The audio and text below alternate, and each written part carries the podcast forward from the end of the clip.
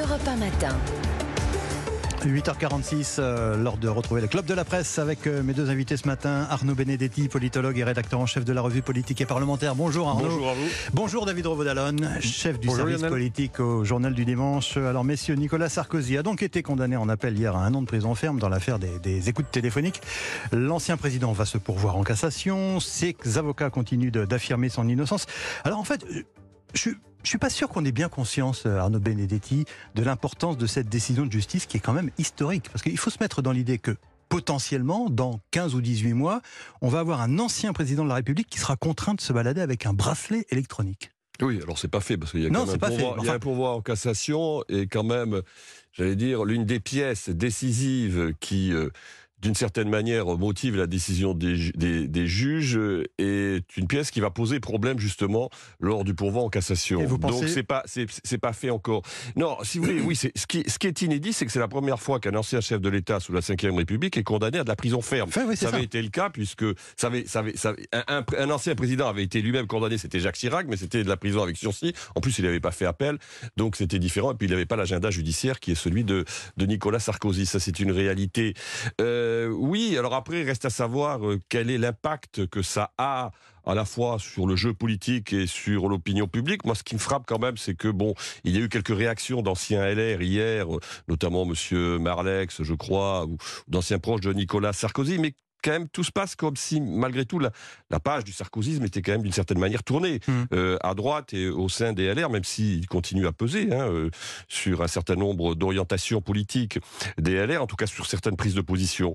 Ça, c'est un premier point. Deuxième point, c'est sur l'opinion publique. Qu'est-ce que ça signifie pour l'opinion publique que finalement un ancien chef de l'État soit condamné aussi lourdement Ça veut dire quand même que la justice passe, malgré tout, euh, et que le procès qui était fait justement à la classe politique d'échapper à la justice ordinaire aujourd'hui euh, ne tient plus vraiment. Ça, c'est moins compliqué. Ça, c'est une réalité. Euh, après, j'ai envie de dire, oui, ça a un impact, mais quand même assez relatif. David Revaudalon, est-ce qu'il y a une, comment dirais-je, une notion d'humiliation finalement dans cette décision de justice euh, par rapport à un ancien chef de, de l'État dont on connaît euh, le, le- le conflit qu'il a eu hein, du- durant son mandat avec le, avec le monde judiciaire et les magistrats en Bah, particulier c'est certain que c'est un coup de tonnerre, ça a été dit. Première condamnation d'un ancien président à, à de la prison ferme. Après, sur le, sur, euh, est-ce que, est-ce que euh, Nicolas Sarkozy lui a toujours considéré qu'il était victime de l'acharnement Oui. des juges Oui, et euh, on peut aussi considérer que ceci le lui rende bien. Souvenez-vous euh, la fameuse déclaration sur les magistrats qui sont des petits pois, etc. Bon, Euh, après sur l'opinion publique, je ne sais pas du tout. Je, je suis curieux de voir ce que donneront les les premiers sondages. Je suis un peu moins d'accord avec vous sur la réaction de la classe politique. C'est-à-dire que on avait quand même le sentiment que euh, pendant dix ans, depuis sa défaite de 2012, Nicolas Sarkozy avait continué à, régner symboliquement sur la droite, que la droite lui faisait toujours allégeance, faisait toujours attention euh, euh, à ce qu'il, à ce qu'elle disait par rapport à lui et à, à se situer toujours un petit peu sous son parrainage. Euh, on avait remarqué dans ces dernières années, dans ces derniers mois, que c'était un peu moins le cas. Je veux citer notamment certaines déclarations de Bruno Retailleau, souvenez-vous, dans le- la lutte, la compétition pour le congrès euh, LR. Il avait pris ses distances avec l'ancien président, mais là, on voit que euh, il y a quand même tout l'état-major LR, Éric Ciotti, le président du parti, Olivier Marlex, le président du groupe, bah, qui se, qui s'inscrivent en faux contre cette euh, décision, qui soutiennent absolument Nicolas Sarkozy. Donc, je, je serai un petit peu moins affirmatif que vous pour dire que euh, la page Sarkozy est tournée à droite, bien sûr, sur le plan opérationnel. Je pense que personne ne considère que Nicolas Sarkozy va revenir dans une primaire ou jouer la présidentielle de, de 2027. D'autant qu'il est frappé d'une mesure de, d'un- de- Voilà. de privation des, droits plus, civiques. Euh, ça rajoute, Ça sera difficile. ça ça sera rajoute- difficile. non, mais ça rajoute à, à l'aspect humiliation dont je parlais. Mais euh, en tout cas, les ponts ne sont pas tout à fait rompus. J'en veux pour preuve les déclarations de, de Eric Ciotti et de Olivier Mhm. Euh, vous avez entendu l'édito d'Alexis Brézé ce matin euh, du Figaro qui estime que cette condamnation pose un problème sur le plan juridique. On condamne Nicolas Sarkozy pour avoir eu l'intention euh, d'un trafic d'influence et la justice a validé le fait que les conversations entre un, Ça, client et son avocat euh, pouvaient être euh, écoutées. Alors on va pas refaire, euh, on va pas refaire toute la, comment dire, toute une thèse sur le sujet, mais enfin malgré tout, Arnaud Benedetti, est-ce que ça pose pas un problème quand même cette, Ah, clairement, ça pose un problème. D'ailleurs, on verra bien ce, que, ce qui ressortira de la, de la Cour de cassation, notamment sur l'utilisation quand même d'une conversation qui est une conversation privée entre un avocat et son client. Là, on a en effet un, un- un problème qui, sur le plan, j'allais dire, juridique et judiciaire, se pose réellement. principe qui avait été défendu en son temps par Éric Dupont-Moretti. Mais bien Euh, sûr, évidemment. Donc c'est, on peut imaginer que le pourvoi en cassation des avocats de l'ancien chef de l'État va mettre en avant cet élément qui est un élément, à mon avis, très problématique. David Rovodalon, un mot là-dessus? Oui, sur les deux points évidemment sur lesquels les avocats de M. Sarkozy vont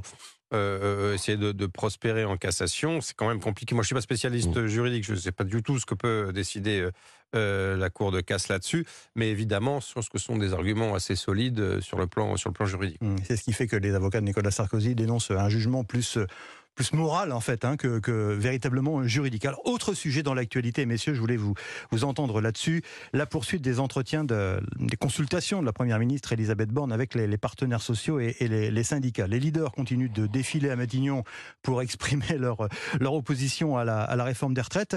Euh, Elisabeth Borne pensait, j'imagine, en, ouvrant ces discussions, pouvoir tourner la page de, la réforme des retraites. David Rovodalon, en fait, ça sera pas le cas. Hein. Ça sera pas le cas, mais euh, en même temps, comme dirait l'autre. Euh, je dirais que le dialogue est, réengagé. Et donc il y, a du, il y a du positif et du négatif. Le négatif, vous le disiez, c'est que les syndicats restent vent debout et que chacune de leurs interventions lors de la réunion d'hier a commencé par euh, une opposition, euh, enfin une mise au point très nette et, et, très hostile à la réforme des retraites en disant que le combat continuait, notamment, je pense qu'on va en parler avec cette proposition de loi du groupe Lyot le 8 juin à l'Assemblée nationale.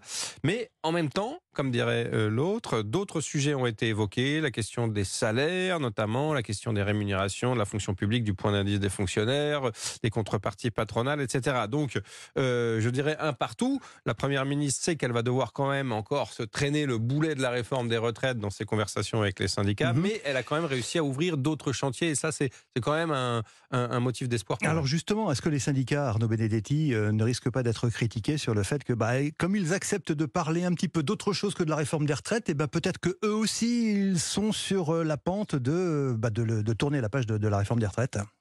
Ils se sont parlé, mais ils sont restés les uns et les autres sur, enfin l'un et les autres mmh. plutôt sur les mêmes positions. En l'occurrence, c'est vrai que c'est un progrès qu'ils se sont parlé puisqu'ils ne se parlaient pas jusqu'à maintenant. Ensuite, si vous voulez, ils ne pouvaient pas en être autrement compte tenu du calendrier, j'allais dire parlementaire et du calendrier des mobilisations sociales, puisque vous avez le 6 juin une mobilisation sociale euh, de l'ensemble de l'intersyndicale et vous avez le 8 juin, en principe, la discussion euh, lors de la niche parlementaire de la proposition de loi du groupe Lyot, euh, sur laquelle quand même fondent un certain nombre d'espoirs, au moins politiques, les syndicats. Alors justement, de, ce point de vue-là, on observe une véritable crispation hein, dans, la majorité. On essaye de torpiller ce, texte au motif que euh, il aggraverait, hein, pour dire les choses simples, pour que tout le monde comprenne, les comptes et les charges publiques. Euh, David Rovodalon, euh, ça peut tenir, ça, ce, raisonnement? Ça peut tenir sur le plan de la procédure. C'est d'ailleurs, je crois, ce que les responsables de la majorité de l'exécutif ont essayé de faire passer via la présidente de l'Assemblée nationale, Yael mmh. Braun-Pivet, mais on sait qu'elle résiste un petit peu et qu'elle elle a toujours défendu finalement d'abord le, parlementarisme euh, depuis qu'elle est en place et donc euh, qu'elle a une, bonne relation avec les oppositions et qu'elle considère qu'il faut les laisser s'exprimer. Après, il faut quand même rappeler que ce, texte de loi, cette proposition de loi du groupe Lyot, qui vise à supprimer l'article 7, c'est-à-dire le, report de l'âge de la retraite, euh, peut tout à fait être voté, puisqu'il a l'assentiment d'un certain nombre de groupes d'opposition. C'est une éventualité très sérieusement engagée par le gouvernement.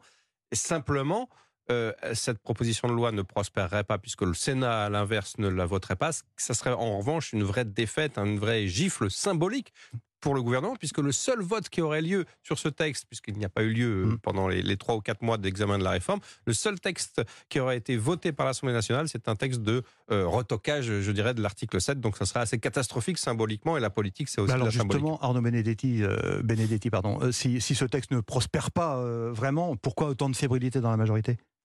Parce que ça va avoir un impact évidemment dans l'opinion publique et un impact politique. Les syndicats, se, la mobilisation les syndicats se saisissent d'ores et déjà de l'éventualité d'un vote positif de l'Assemblée nationale, qui est tout à fait plausible en l'occurrence, parce qu'en plus il suffit d'avoir la majorité simple pour pouvoir faire adopter euh, cette proposition de loi, pour essayer de relancer la machine de la mobilisation. Donc ça créera un effet de trouble. Et si aujourd'hui on voit un certain nombre de membres de l'exécutif ou de membres de la majorité exciper euh, euh, les recevabilités au nom de l'article 40 de cette proposition de loi, c'est que parce que ils ont anticipé le fait de l'impact que ça aura dans l'opinion publique et l'impact que ça aura évidemment sur les mobilisations sociales. Cela dit, moi je me pose, pardonnez-moi messieurs, une question toute simple, mais relancer la mobilisation à la veille des vacances, Non. est-ce que c'est vraiment... euh, Non, mais en tout cas, ça permet de continuer à faire exister la, confrontation. Ça permet de, conf- de- Vous savez, cette confrontation, elle s'est toujours jouée sur deux théâtres, l'Assemblée et Ouais, dans ouais, la ouais. rue. Bah là, on aurait une. Une, euh, effectivement, je ne sais pas si c'est un baroud d'honneur, parce que je pense que les syndicats ne le conçoivent pas comme ça, mais en tout cas, on aurait un, un nouveau round supplémentaire. Je crois que c'est la 14e de mémoire journée Ouais. de mobilisation. Bah voilà, ça rajouterait un chapitre à cette histoire de, Surtout, ça soulignerait, ça soulignerait, alors qu'on est à un an de la, de, de- de la, de la législature, l'extrême fragilité de la majorité Encore une fois, euh, évidemment. au- à l'Assemblée nationale. Évidemment. Merci messieurs. Arnaud Benedetti, politologue, rédacteur en chef de la revue politique et parlementaire. David Rovodalon, chef du service politique au JDD.